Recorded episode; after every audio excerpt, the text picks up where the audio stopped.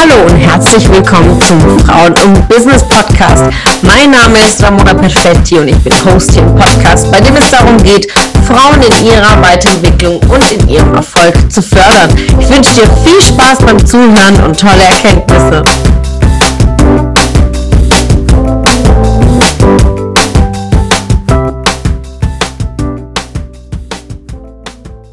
Den Thema der wertschätzenden Sprache als Leader warum das so wichtig ist und äh, warum, ja, warum ist das wichtig, warum muss ich das tun, warum überhaupt Wertschätzung, hat mir natürlich gestern. Wertschätzung in sich bedeutet einfach, dass mein Gegenüber mir wichtig ist, ich schätze ihn, ich gebe ihm auch den Wert, äh, ich sehe diesen Wert. Und als Leader als Unterschied zu einem Boss äh, ist auch die Aufgabe, nicht nur zu führen, sondern zu fördern, Potenziale zu entwickeln. Und natürlich hat man die große Verantwortung auf die Ergebnisse, man hat das große Bild auf die Ziele, Unternehmensziele und vor allem hat man einfach die Verantwortung als Vorbild. Und dementsprechend ist die Sprache und Haltung einer der wesentlichen Bestandteile eines Leaders, einer Führungskraft, denn wichtig ist natürlich das Gesprochene, wie es beim Gegenüber ankommt. Und eine wertschätzende Sprache unterstützt ungemein beim Führen und Fördern von Mitarbeitern, denn du erkennst zum einen im ersten Schritt den Wert deines Mitarbeiters. Du sprichst es auch aus, also nicht nur, dass du denkst, ja, ist ein toller Mitarbeiter. Ähm, wenn man nicht kritisiert, ist es schon genug gelobt, so sagt man auch im Schwabenland, ja, sondern wirklich wertschätzend in der Sprache zu sein und vor allem, dass es auch ankommt, ja.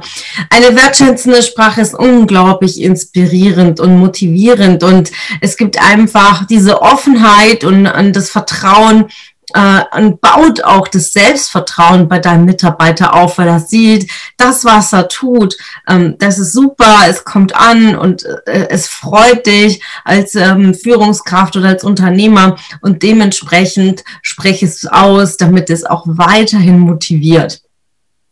Außerdem eine wertschätzende Sprache baut auch das Team auf, ja, und dieser Zusammenhalt und die Zusammenarbeit ähm, wächst damit immer mehr zusammen.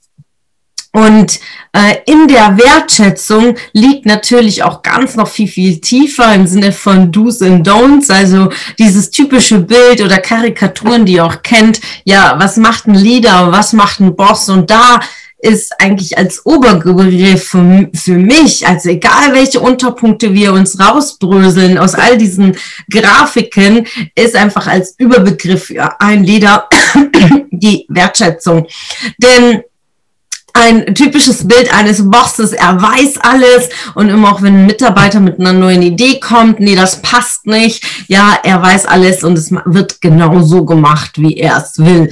Und ein Leader wird äh, natürlich als Merkmal unterstellt, dass ein Leader sich ständig weiterbildet, sich weiterentwickelt, auch die Meinung seiner Mitarbeiter anhört und vor allem Freiraum gibt für die Entfaltung und der Kreativität beim Mitarbeiter. Dementsprechend auch hier wertschätzend zu sein, wenn Mitarbeiter kommen mit neuen Ideen, sie anzuhören. Heißt du nicht, dass man alles umsetzen kann, und soll was Mitarbeiter bringen. Es ist auch wertschätzend, auch sich das anzuhören und zu sagen, okay, großartig, dass du mit dieser Idee kommst. Wir werden das bewerten und schauen uns das im Team an, ob wir und in welcher Form und zu welchem Zeitpunkt wir das umsetzen.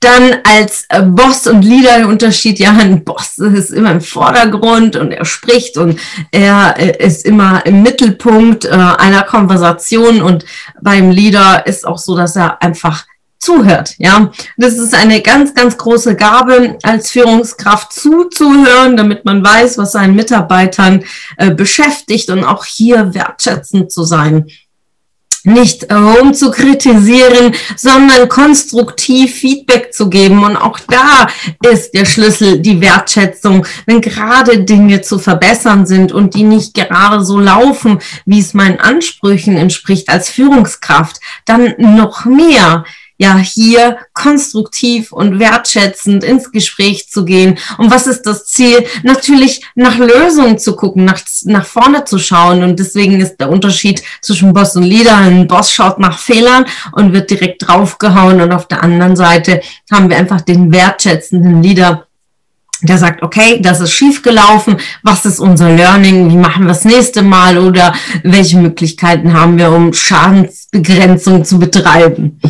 Dann auch auf der anderen Seite das Thema Angst und Begeisterung. Ja, also äh, man hat Angst, irgendwie Fehler zu machen, wenn keine ähm, Fehlerkultur da ist, keine offene und vertrauensvolle Fehlerkultur, dass man sagt, okay, es passiert mir nichts Schlimmes, wenn ich einen Fehler mache, sondern ich probiere mich aus. Und ähm, ein Boss übt dann diese teilweise nicht bewusst, aber es ist einfach ein autoritäres Führungsstil und äh, man hat Angst und man sollte überhaupt gar keine Angst von seiner Führungskraft zu sein, sondern man sollte begeistert sein von seiner Führungskraft, weil sie wertschätzend ist, auch wenn Fehler passieren, weil am Ende des Tages sind wir alle Menschen und keine Maschinen und es passieren einfach Fehler, wenn man arbeitet. Die Frage ist nur, wie gehe ich damit um? Stehe ich zu meinen Fehlern, trage ich die Verantwortung und äh, habe ich ein unternehmerisches Denken und schaue nach Lösungen und äh, zielorientierte Lösungen.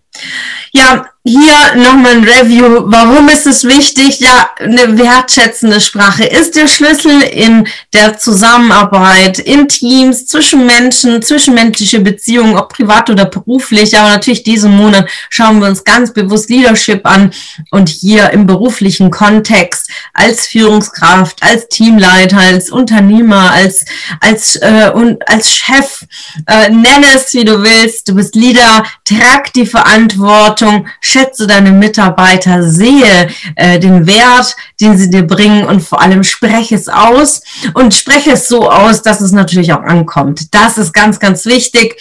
Mich würde interessieren, was hast du für dich ganz persönlich mitgenommen? aus äh, diesem Power-Content und äh, gib mir Feedback in den Kommentaren und äh, freue mich von dir zu lesen. Es hat mich gefreut, dass du heute wieder dabei warst. Was war deine Erkenntnis aus dieser Folge? Wenn du noch mehr Power-Impulse, Power-Tipps, Power-Content möchtest, dann folge mir gerne auf Instagram und Facebook. Und außerdem, wer auch das warum nicht Facebook